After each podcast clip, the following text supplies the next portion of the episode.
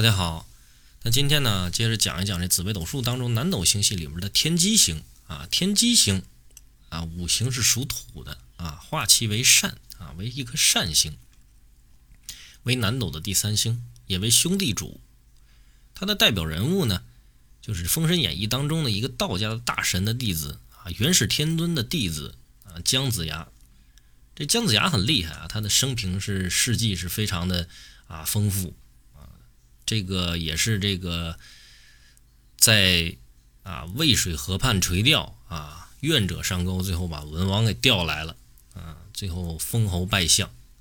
当然当时没有这个封侯啊，当时没有封侯，这只是呃拜他做了这个大周的一个丞相啊，最后呢。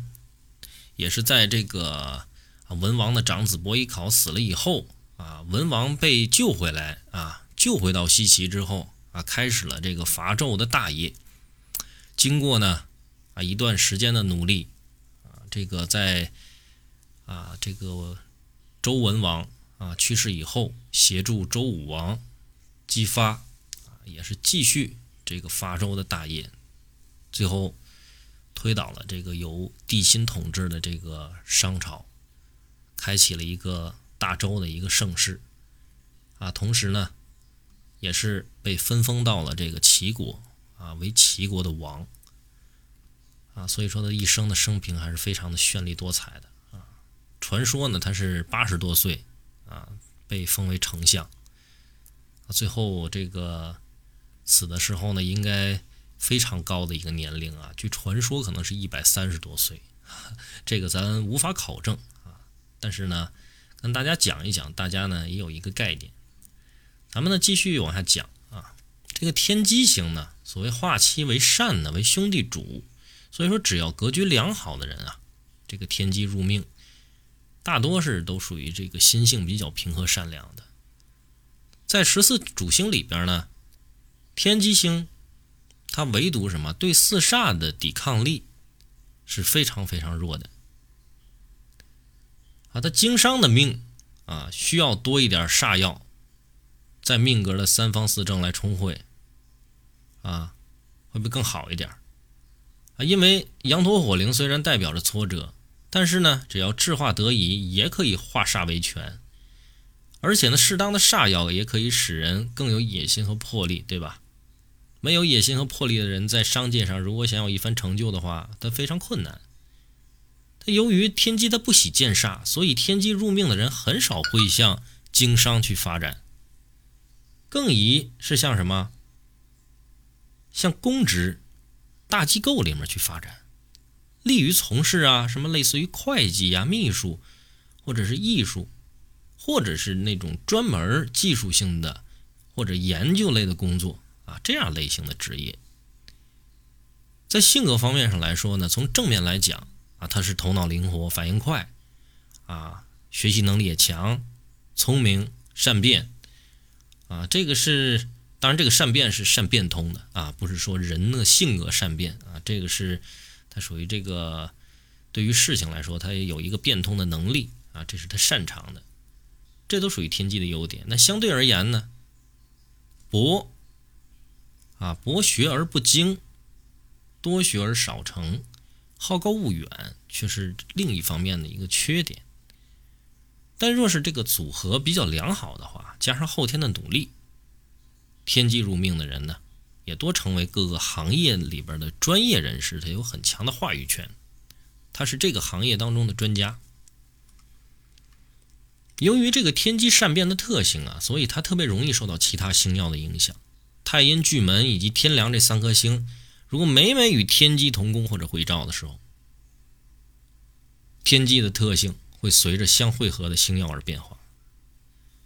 你看，像太阴的阴柔敏感，引导天机的机敏，转变为什么？权谋机智。如是负面的话啊，组合不佳则变为什么？权术阴谋。咱们视乎这个组合而定。天梁呢，主观。配合天机的才智，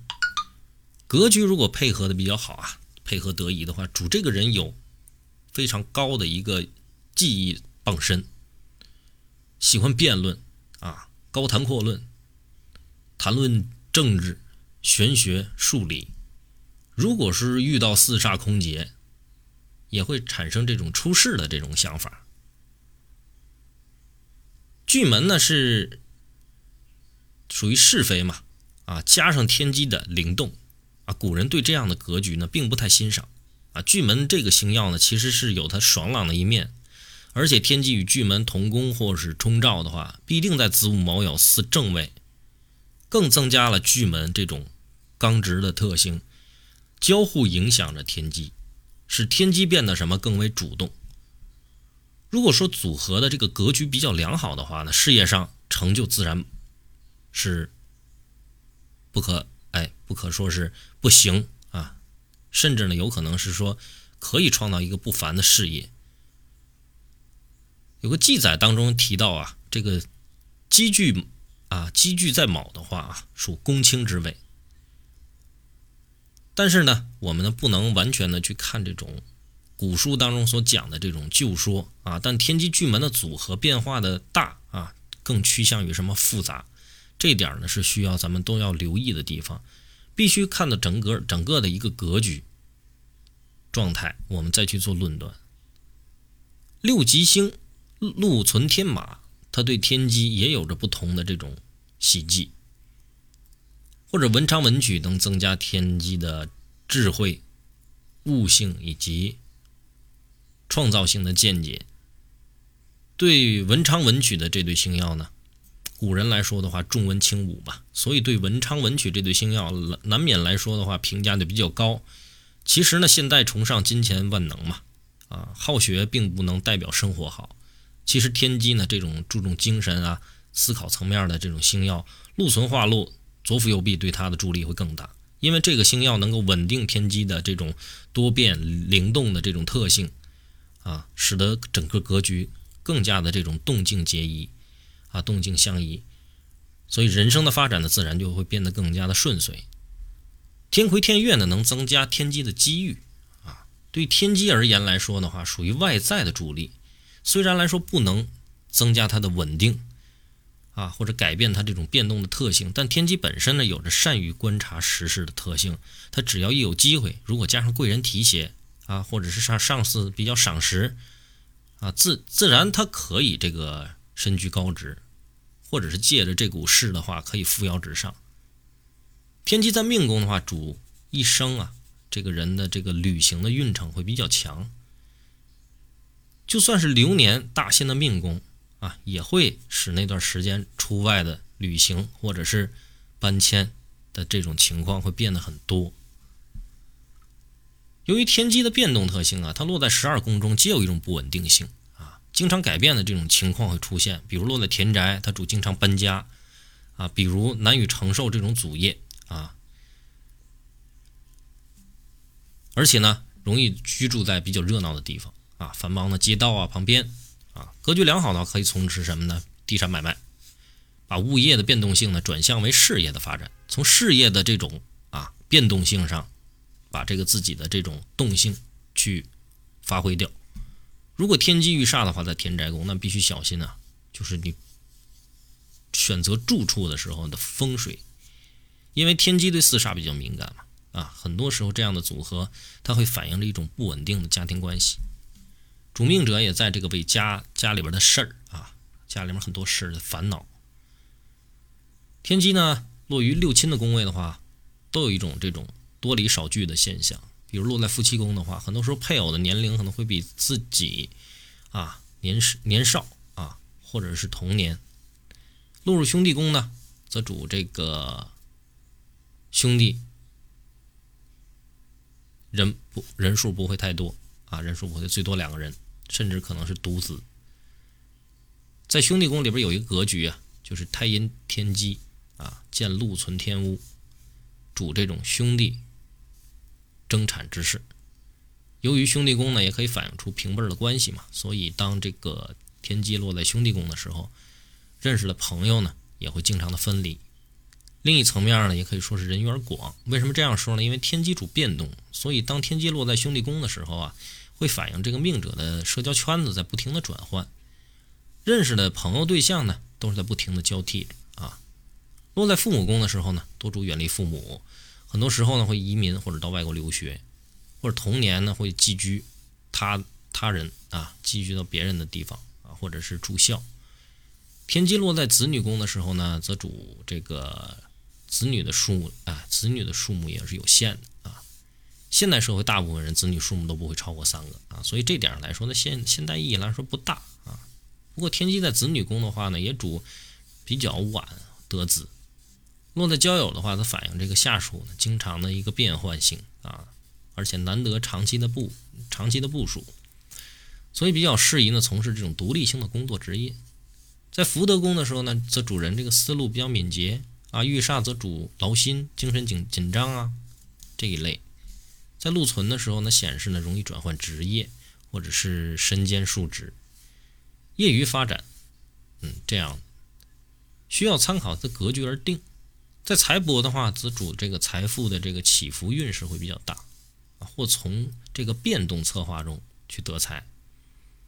这样的组合呢，就比较利于从事啊会计啊、设计或者旅游这样的一个职业。如果遇上禄存化禄呢，都能主啊，都能主富裕。这个当大限流年行至天机星的时候啊，往往会做出一些人生的关键性决定。这点变化多为什么？一般研究紫微斗数者呢，可能会忽略掉，因为天机有变动的特性，所以流年行至天机的时候，你就刚才讲的，也会多发生一些什么动迁的一些事情。而论命呢，也会在这点上下手去分析流年的运势。但天机星呢，也有决策、决定、计划的特性，所以走到天机首现的年份啊，首现的年份或大限，这个命者他一定会做出一些决定。而这些决定的这个吉凶祸福，并不能够立刻的去发挥作用，但它的影响力却是比较深远的，往往对他一生的命运有着一个决定性的影响。比如说出外留学、选读学科，或者选自己未来发展的方方向啊，或者是计划比较长远的，类似于像投资啊、移民这样的一个重大选项，甚至可能是择偶。像这些决定是否正确，则需要什么？考虑到格局的组合。以及策划的内容而定，必须呢要把整体的命格以及大限进行配合，方可作为论断。天机呢，它是为兄弟主，但非要用这个兄弟情深呢去形容天机，也不太实际啊，因为他的这种交际应酬的能力，完全是因为他自己的兴趣。它并非存在一定的盈利的目的，啊，这个兄弟主其实也暗示着一种什么不忠于一主，尤其是划拳的时候是最为应验的。所以说，当他这个天机啊，当这个天机它达到目的之后，它可能就会变，或者是换行业、换公司、转码头。但是呢？很多层面上来说呢，他只是说言辞上的，他不至于去害别人，